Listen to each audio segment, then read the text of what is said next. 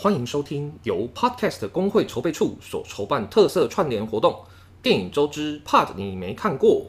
本期话由众多 Podcaster 一起合作串联，想跟各位听众聊聊我们心中最喜欢或印象最深刻的电影。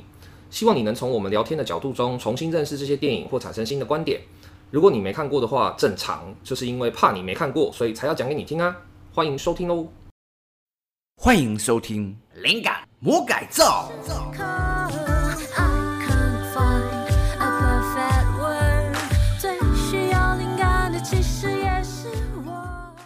欢迎大家收听我们今天的灵感魔改造，我是酒吧魔人，我是林杰。我们今天要来聊什么呢？最近终于去看天能了，我也看了耶。哦、你看哦？对对对。我偷偷问，哎，你看得懂吗？其实我觉得这个要看是要问深的还是浅的，因为其实如果说看得懂的话，就有一个黑人他拯救了世界，这样算看懂了吗？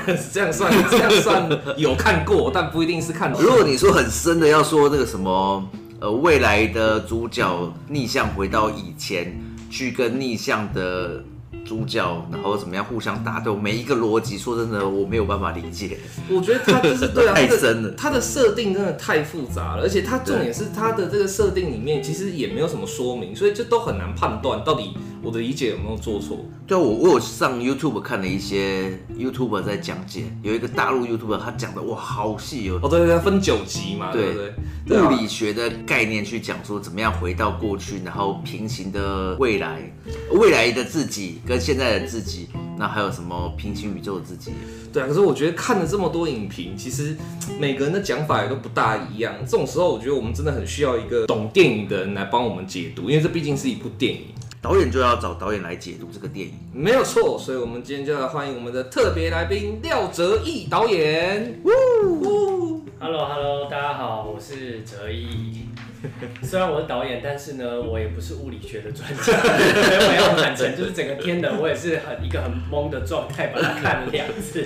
我们也看了好几次，对，没关系。就是我们今天其实不是要讨论物理学啦，今天这主要是想要讨讨论说，这部电影这么难懂，那应该就是要从电影人的眼光来看，应该可以看到一些不同的东西。那我们先简单介绍一下廖导，他是呃我们蒋经理人曾经一起合作过的校园讲座讲师，那也是林杰的朋友，然后我们有一起用过电影，然后我们现在也一起合作一个 YouTube 的节目叫抬杠大神。太棒了，只能说太棒了，只能说太棒了。对 对，抬杠是很好看，大家就是听完魔改造也可以去看一看。OK，好，那我们就来讲到今天的重点啦，天能呢？这个天能这个电影，其实很多大家在讨论的问题啦。对，很多很多那种看完以后就会马上冲上群组或者冲到社群去，然后跟大家开始狂问的问题。这样，我们今天整理了几个常见的问题。对，有一个第一个大家最爱问的就是女主角的儿子凯特的儿子小金毛，嗯，他到底是不是主角的一个伙伴 Neo？哦，对对对，就是那个一开始跟主角问他说，你是不是喝健怡可乐那个罗伯特派丁森的那个角色，嗯，对对，因为有一个那个小孩子嘛，所以。不知道廖导这边 觉得他是不是？我个人觉得这就是观众自己的过度的揣测。可能我们觉得外国人金头发就觉得哦，他可是他的孩子。哎、欸，可是我觉得他有几个，我觉得没有给任何线索。比如说他是他的孩子，那他看到他母亲，哦，他他竟然没有任何的诠释或是反应。哎、欸，Neo 有见过 Kate 吗？对，有有，他们在那个飞机里面跟在受伤的时候，哦，对，受伤的时候，哎、啊，对，讲话是不是也蛮温柔的？哎呀，就是也太……但他对美他他对黑人黑人男主角讲话也蛮温柔。我在想，会不会有没有一个可能性，是因为 Neil 他是本来就是从过去逆行回来的嘛，所以他其实知晓这一切。他的那个自然事实上是演技，因为他知道这一切都会发生，所以他事实上是准备好这样子去去对应的。对，但是他看到他妈妈没有抱上去喊妈，我回来了。欸、如果你回到，我不知道哎，就如果你有真的你有机会回到。过去，你看到年轻的母亲，你的感觉是怎样的？我觉得，如果我是导演的话，我觉得这件事是重要的资讯。我觉得多少还是需要安排，让这个角色看到以前的母亲有，不管是什么，有其他某一些反应。哦。但是如果他真的太像一个陌生人的话，不管刚刚是不是他都已经知晓状态的，我都觉得。好像不太这么冷静哎。哎、欸，我觉得这个才真的是导演才会有的意见。你看我们的影评，或者说我们自己推测，我们都会先入为主的跳进去一个框架，是说是或不是。哦，对。但他的原则就是廖导的眼睛里面看到的是有没有浮现，或他的表现、哦、有没有给 hint。对对对对对，这个我觉得还蛮合理。哎、欸，说真的，确实我看了两次，我觉得他没有留下任何就是一点点的那种奇奇奇怪怪的暗示。而且你如果真的要讲暗示的话，反而是 Neil 跟黑人主角之间有很多次的暗示，但跟 Kate 完全几乎是对没有连线。嗯，哦，哎，这新观点哎，真的不愧是导演。所以事实上其实是凯特后来的情夫了。哎，那会不会就是主角？感觉他们两个一直在乱电啊，一直在那边就是说主角是说对，就是就是凯特后来的情夫，搞不好就是黑人主角。OK，好，那这个我们还是保持未定论，这样就到底金毛是不是凯特的儿子，我们就未定。这个其实脑补可能也比较大，但但这个也是茶余饭后让大家去小聊。的确啊，他这个纯粹是大家想知道而已，但他跟剧情跟电影本身其实是不是完全没有关，就是完全不是重点。对，没有给出任何的 hint，所以嗯，有道理。好，那第二个大家最常问的问题就是说，呃，天能有一个很重要的设定嘛，就是他自己的角色口中也常讲说，过去发生的事情是不能改变的。对，所以其实整部天能是从我们看到，从第一秒看到他片尾演完为止。这些事情其实就是完全都是注定的。这个过程中，主角他们的所有的努力，所有的一切都是注定的，是没有任何自由意志可以介入的吗？我会觉得其实还是有哎，还是有。因为就像是比如说，我们画一幅画好了，很多画家就是可以透过画本身里面的素材，再上某一个颜料，或是再做几笔的刻画，它就会很像不同的画作一样。嗯，所以我觉得这个逻辑就有点像是说。像这些主角不是不断的回到重回到过去，虽然是线性，但是他还是一直试图要去改变对一些命运或是事件的的轨道。对，嗯，所以我觉得这都还是一个未来人的自由意志是存在的，只是这幅画的风景会因为每个人去做的刻画改变，不断在演进，就看起来很像都是同一幅画，但是它其实有一些细节是不断的在改变的。所以你的意思是指说？他所讲的那个过去是注定的，发生的事情不能改变，是主架构。但是主架构之外的一些细节，或者说一些呃导向这个共同主架构，就比如说我今天走 A 路也会到 C 点，走 B 路也会到 C 点。对。但是我不管怎样，我最后都一定会到 C 点。但是这些未来人回去，就是可能是让你从 A 路走到 B 路，或者从 B 路再走到。没错。哦。我逻辑就是，比如像蒙娜丽莎微笑那幅画，就是一个主架构，就是它就终究是有一个女的在那边笑。嗯。但是我回去可以把它变成白色的头发，它可能就蒙娜奶奶的微笑。哦。就像这个逻辑。所以，呃，我我突然间临时想到一个一件事，就是说，因为我们一直在讲说啊，发生的事情就不会再改变了。嗯。可是我们一直都有那种零跟一的观点，就是啊，人这个人死了，这个人活着。嗯，那可是其实什么事情叫做结论？嗯，这个是其实很难被定义。假设有一个人死了，可是他是没呼吸了，或者是他昏倒了，快死快死快死，但一直没死。就是这个定论是说，他真的是百分之百认定他是死亡，他才算死，还是半生不死就算死，还是决定点到底怎样叫？结论就你刚刚说走到 A 点走到 B 点，嗯，所以在某个时间他就在 B 点，可是他他在这个 B 点的哪一个正确的位置才叫做那他他到了？如果他离那个东西五公尺，离那个地方十公尺，也算不算他就在那个地点？三公分是不是在那个地点？那他的那个绝对的轴心到底是在哪里？了解了解，对，所以如果它变成是一个线性的时候，其实好像也没有所谓的。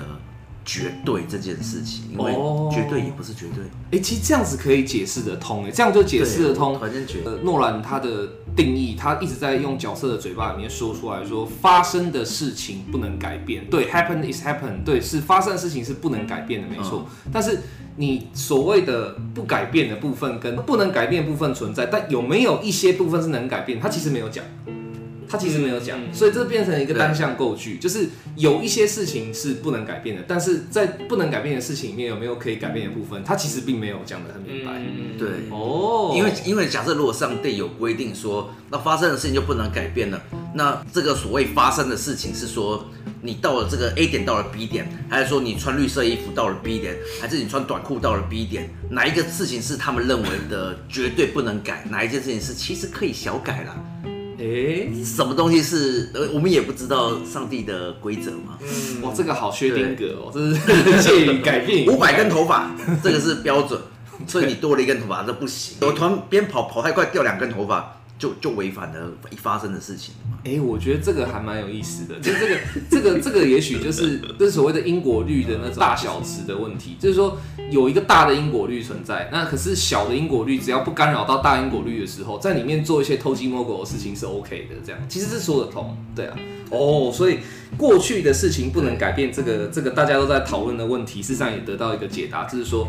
它有不能改变的部分，但是也有可以改变的部分。他没有讲，他并没有讲死这样。然后我们也不晓得到底什么是上帝认为的重要的不能变的怕，对，是可以变的怕。哎、欸，这个真的有意思。好，那接下来第三题是。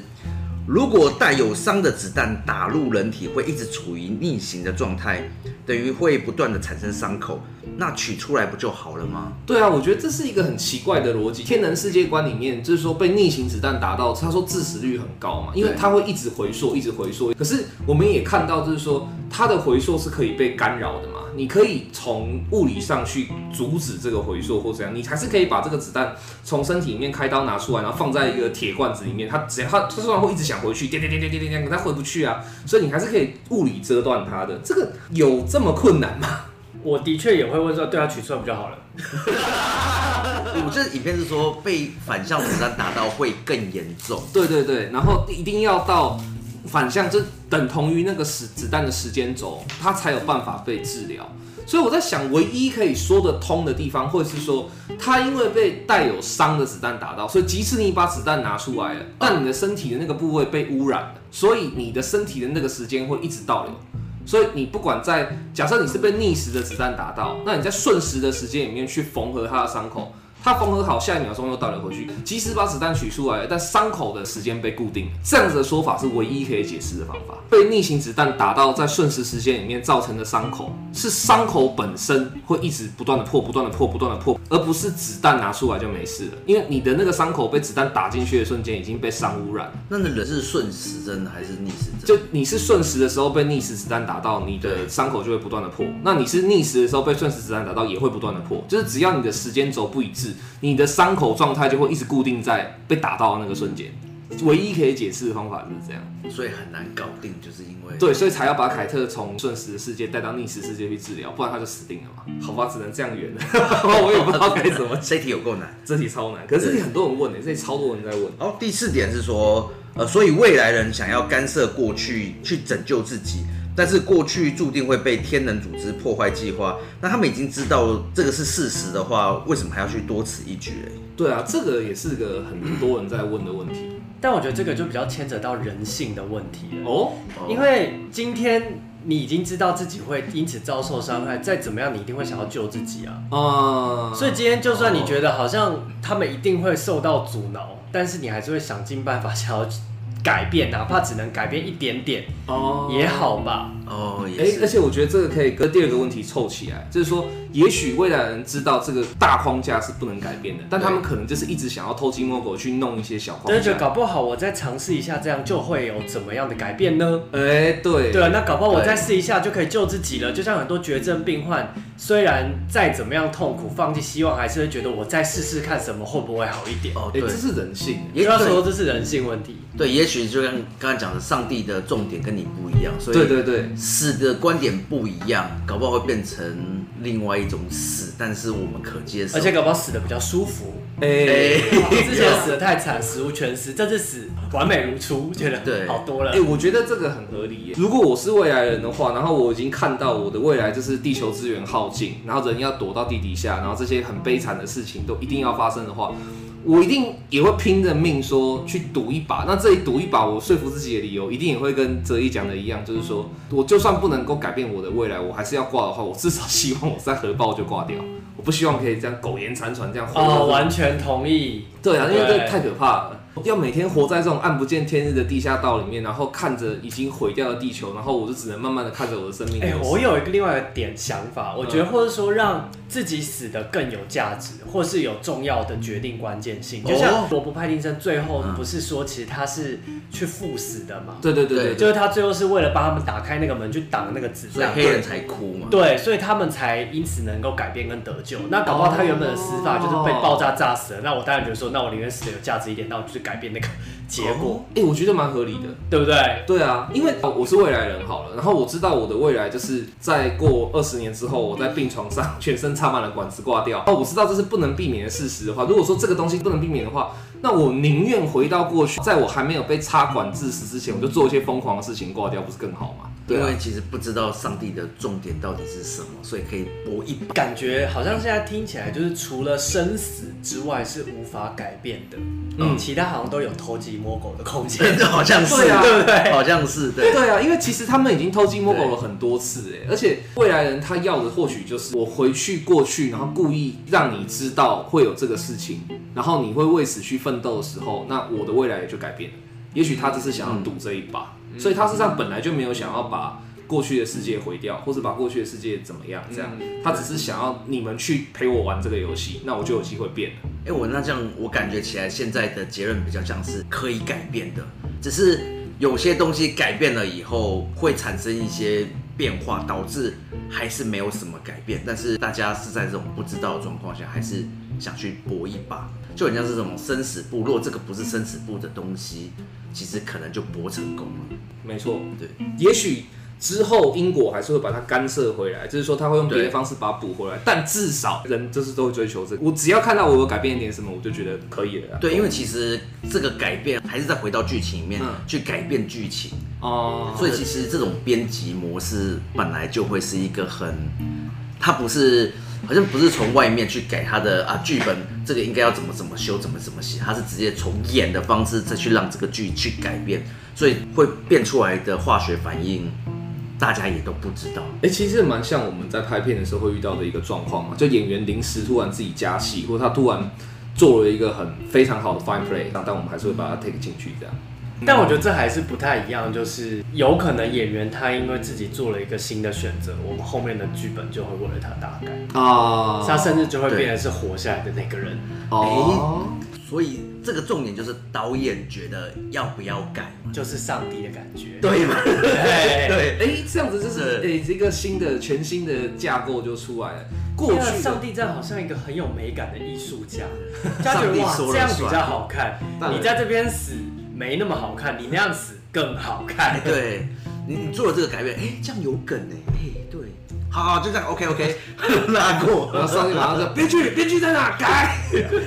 好，最后一个问题，最后一个问题，天能常见的问题，这个问题不好答，就是说。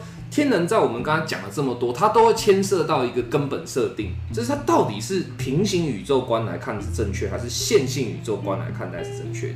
因为如果你是用注定观点来讲的话，你是说线性宇宙，我们刚才讲的是说因果的大结构是不能改变的。如果说未来三十分钟的我，然后回来砍掉过去三十分钟我的手，然后可是未来三十分钟我的手还存在，那就祖父悖论了。虽然到过去去改变了一件事情，但是你的未来并没有改变。如果会有这种事情发生的话，那就一定要平行宇宙论才说得通。那表示那是多元宇宙里面的其中一个，所以你的未来有很多个可能性，并不会被影响。那如果是线性宇宙的话，就是应该是未来的我把我现在的我的手砍掉的瞬间，他的手也没了。那以天能的表现方式来看的话，他到底应该用线性宇宙观来看，还是平行宇宙观来看会比较好啊？哇，这题是难倒我哎，真的好，就是我会觉得说，到底怎么解读都可以啊。我觉得好像解到后面的结果，对不对？好像都可以耶，感觉好像是看你是用哪一种编辑器啦。啊，但我觉得我们好像就是，如果是天能本身的话，好像的确比较不像平行宇宙了。对，因为平行宇宙的话，就是那些人他们是单独。的某个个体在不同的状态下面存在，但是他们是个对，但他们现在这个就比较像是螺旋线性的感觉，对，就是你好像是同一条线，但是你从不同的切面看，它还是会有不同的答案。对，而且我觉得有一个很重要的剧情，应该是电影里面的设定，就是说这些未来回到过去的人，他们的资讯并没有出现呃太巨大的漏洞。假设是平行宇宙观的话，另外一个世界的黑人可能他根本就不是 CIA 干员。对，然后他可能在卖面包。对，对他跑过来以后，然后跑那边，突然要参加这个事情，他一定是整个剉赛，就什么鬼啊？为什么我要这样子？可是，在天能里面，这些回到过去的未来人，不管他是什么身份、什么样的状态，他的资讯都是完整的啦。对对，都是可以接串的。对，对，所以可能还是要用线性宇宙观来看。可如果是线性，我一直在想一件事，假设是线性，然后未来十年后的黑人主角。他回到现在，回到十年前，嗯，嗯，那未来十一年后的他又想再回到十十一年前，十二年后的想回到十二年前，十三年后的想回到十三年前，就这四十年后的每一年的人，他们都想回去他们当时的那个当下，所以他们可以有一个教室，就是 我我们班四十跟我，我们一起坐在那边，然后我们一起，只是年纪会真的变越来越老，越来越老，排一排坐在那边，然后都是我自己。那结果最初最初那个最早的那一个人，突然间把一只手举起来，当场剁掉，全部人是当场扫。所以你不要乱动，我手都少一根了。我觉得会是这个状态。对，这个线性的话应该会，因为这有点像编辑器，这个编辑是是。但是我觉得这个逻辑会有点不通的点，代表如果他们要四十个人都坐在同一间教室，代表有一个自己要坐在那边四十年。哎，对耶，所以是不可能的。要坐在那边。对，因为他代表说一定会等到下一个他回来啊。所以这个人就一定要一直坐在那个教室里，就像是比如说，为什么他们回去可以看到在飞机抢救飞机那个画，嗯，是因为他们真的就存在在那边。哦，因为所以如果要第三个人又在画，那代表他们两个要一直都在那边。对对对，你对有有有，好像。有说他要走回那个时间，对，要对对对，他回到那个时间的话，他就必须要等那么久，对，那就不会发生四十个，对啊，所以不会有四十个同，除非他就死守在那边四十年，对，他就是说我一定要等。然后等，然后其实下一个他也没想来，因为我觉得最可怕的事情是未来的那个人，十年后的他也只是要，他也要等三十年。对啊，没错啊，所以到最后就是所有人，就算这个状况只有最后那一年的，他就直接来就好了。因为我觉得都很可怕，因为你不管是最后一个人或是第一个，那个表示说你这四十年就只能在一个地方哭等着。那就算这四十个人全部都聚在一起，他们的意见或资讯都一样啊，就哎、欸，你还在这哦，你还在，每个人都是同样一句话。我反正觉得这是一部鬼片呢，片名叫做《天下没有不散的宴席》，好惊悚，好恐怖，惊悚到飞起来。好，那这个是我们统整出来最常见的天能五大问题。哎、欸，没想到都解开了，靠，好猛！还是我们自以为解开了？我觉得是自以为解开了。好，我们刚才聊完了这是天能常见的五大问题之后，那接下来我们今天特别请到廖导，当然是为了要听听。导演的意见，关于天能的很多问题啊，很多东西，我觉得其实你要深度的去解读它的话，最好的方法就是理解导演到底在想什么。因为你有一百万种拍法，所有的作品有一百万种说故事的方法，但为什么要这样拍？想问一下哲毅，就是你觉得天能这样子拍的用意是什么？以你对诺兰的了解，我觉得以诺兰现在的阶段，他就是不再这么在意观众，他只是自己想要拍什么。能不能满足自己在现阶段的挑战，我觉得是他现在的目标。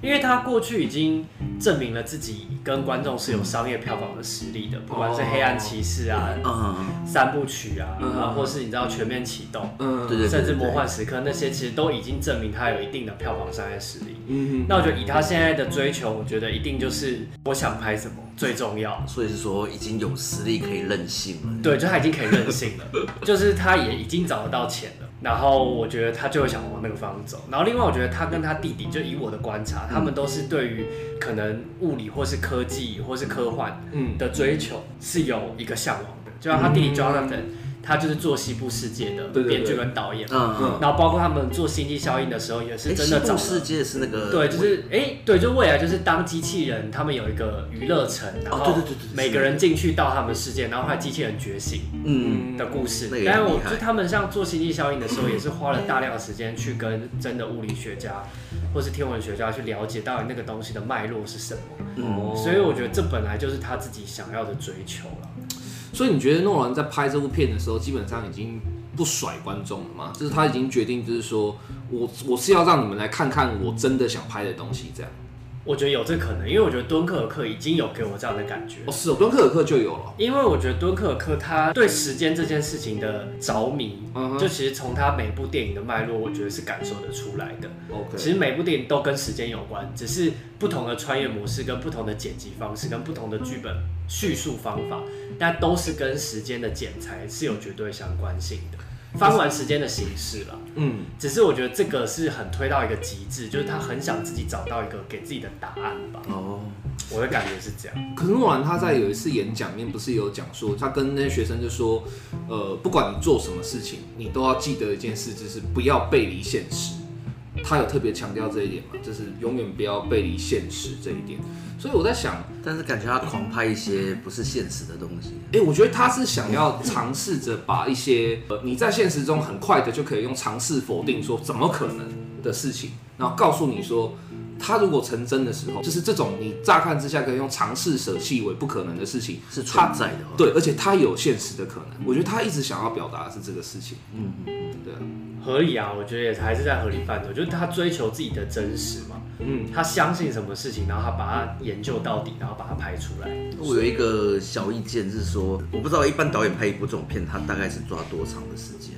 天哪，这个我觉得以我们现有的经验是没有人会真的详细知道他要花多少时间的，所以我们台湾要。都自己都制作不出来这样的电影，他很难产。因我觉得那是因为他已经就是刚才哲一讲，他已经获得了好莱坞那些制片跟那些哦，所以他有一个 idea，大家就全力 support。对，他有可能比如说一个项目已经开发了，可能五到十年都不一定。嗯，像有很多他可能是早期的一些点子，就一直慢慢的发展，然后只是我们看到他稳定的产出，但我们却没有看到说其实有些片子他其实很早就开始酝酿。对对对，詹姆斯·科麦隆就是一个经典例子，很多都是这样子。了解了解。哎，你知道诺兰那那？场的，他们在飞机上，然后就是把那个飞机撞到那个仓库上那个画面，那个真的撞了一台飞机。哦，真的假的？那个真的不是完全零电脑动画哦，那个是真的撞了一台飞机。那那房子也是真的吗？真的，那是搭出来搭出来的，真的是都是陷阱，但是应该说是真景啊，它不是那种现在如果你大部分的特效，对，就是用特效，你撞的那个瞬间也好，或者说撞进去的时候一些破损或什么，它都用电脑特效把它带掉，因为这最省钱啊，你那个东西还是没有伤害，还是可以继续用。对，诺兰是真的把一台飞机就这样操到坏。他是看那个真实的特效比较贵，还是真撞比较贵？当然是真撞比较贵，真撞贵太多啦，吓死人了。不过也对啦，就是如果是这样子的话，他事实上我们可也许可以相信说，诺兰他就是一直都想要拍他想拍的东西。那他证明了他自己之后，他现在开始去。告诉你他真正的 script，他真正的剧本是什么？是是是是是。哎、欸，我有一个想法，我在想说，以前的那种古典音乐家，他们在创作音乐的时候，应该也不会特别想说，哎、欸，我这样子设计这个音乐桥段，观众会不会爱呀、啊？好像应该也，我不知道。就真正的艺术家，其实就是没有在想说观众会不会爱这件事，就是我只是想表达。我我觉得他是不是有点走向这种？我不知道。我觉得要看是哪一种艺术家，其实大部分的逻辑是两种，一种就是你生来就很有钱，你不用担这个心，那你真的就是可以，我就是爱做什么做什么。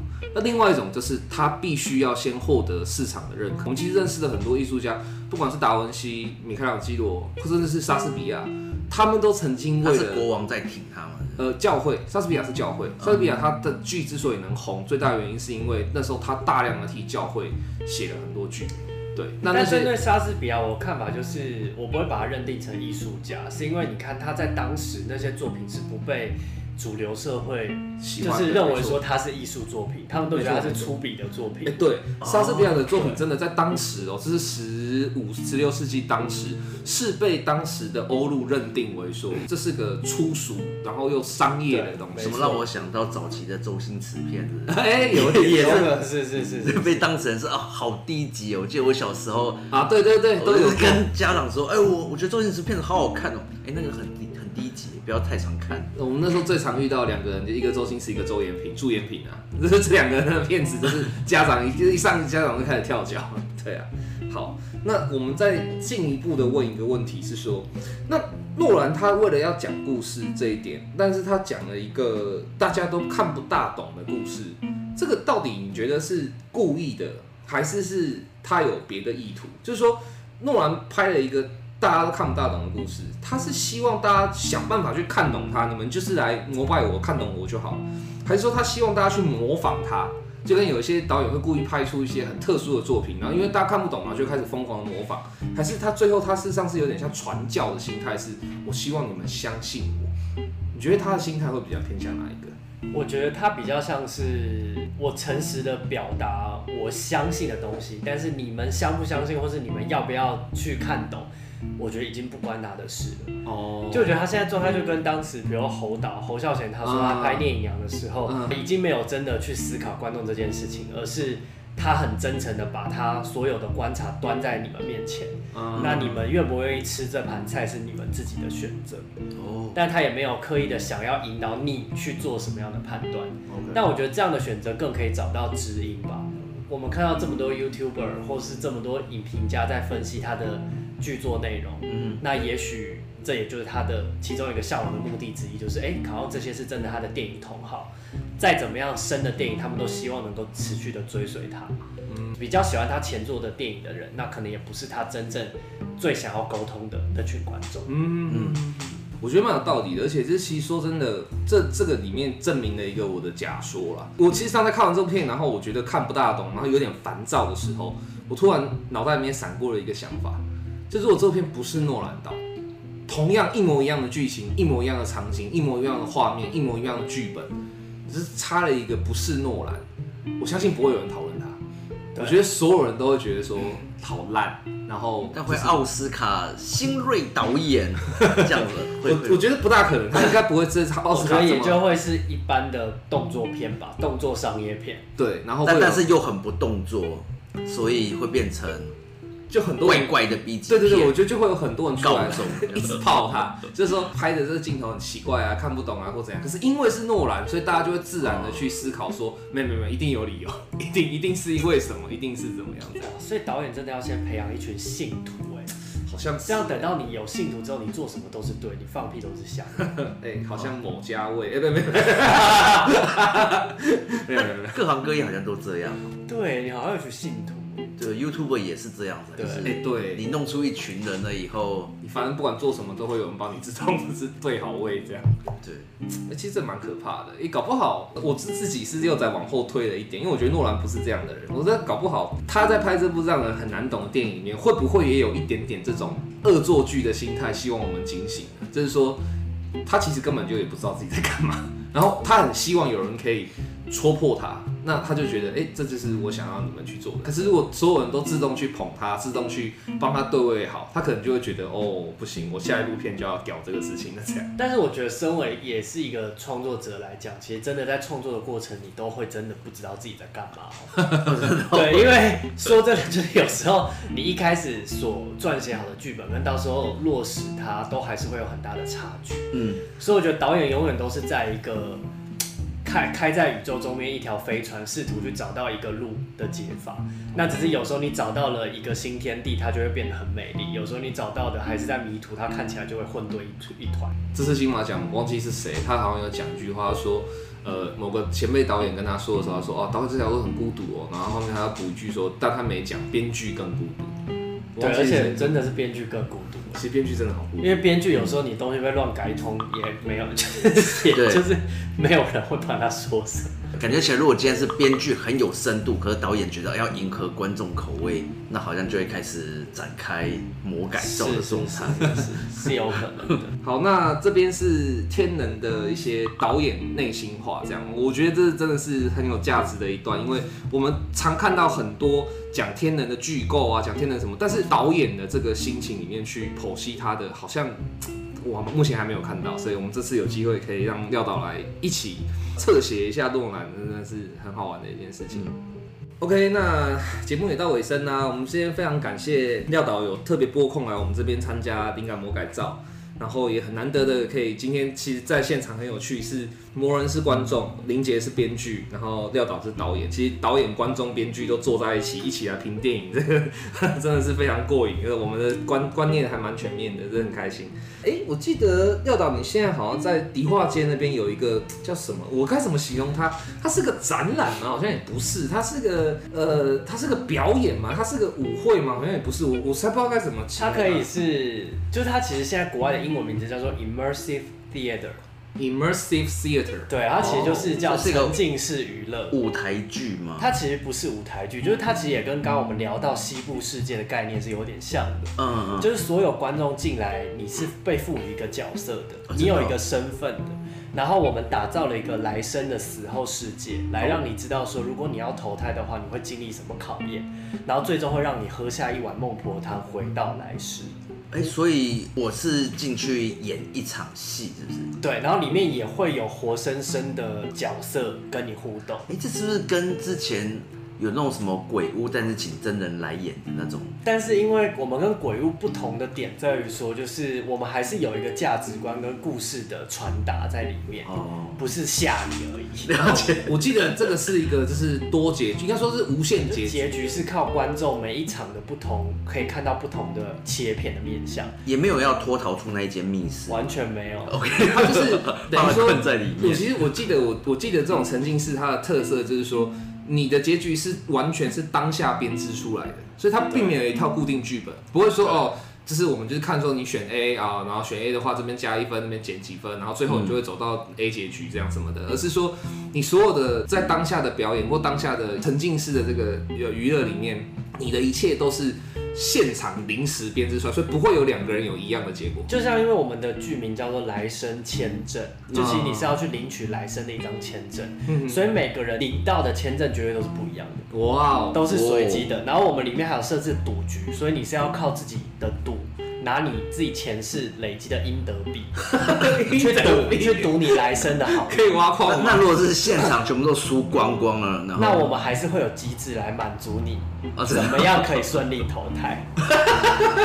哎，所以一定会投胎，不会有就是投不了胎，然后或者说什么？但是我跟你讲，观众都会有很多，我们都已经碰到无数种不同观众，比如有观众甚至是投胎不想成人，那他又会是另外一个结局。有观众就是他原本投胎的地方跟他后来想去的地方不一样。那又会拿到另外一个东西，这么坚持？我有点好奇，有没有观众会想要自愿这种堕入地狱的，就永世不得超生、不得投胎？呃，目是目前没有遇到，真的吗？目前只有林杰，您想要进去？哎，真的，我其实真的，如果我去玩，那你就直接来我们转运站当里面的荷官好，那你就在地狱了，好像跟那些人物一样，永远都在地狱，好像适合我。我是自己是觉得说，如果我转生的话，我一定要去问投胎的人，不管是转轮圣王或是孟婆也好，就是有没有。可以永远留在这里的方法，因为我觉得好累哦。这样看你们是要怎么洗掉重来，洗掉重来，洗掉重来，哇塞，那么多累。不过我很好奇一件事，这同时一次几个人？二十四个。哦，二十四个人进去。对。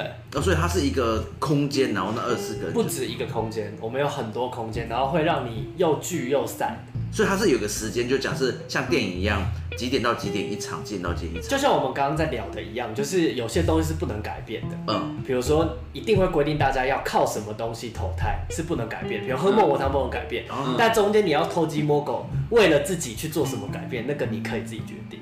哇靠，好好玩哦，超想玩的啦！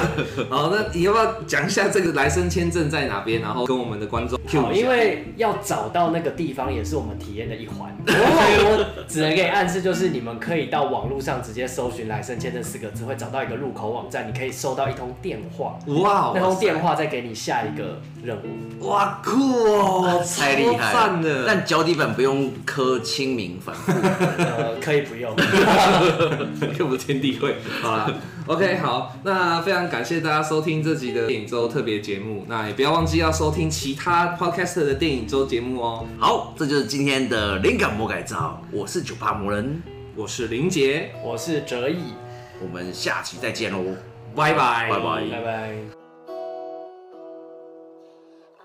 哎，你听我们一个单元了耶，喜欢可以订阅并且关注我们的频道。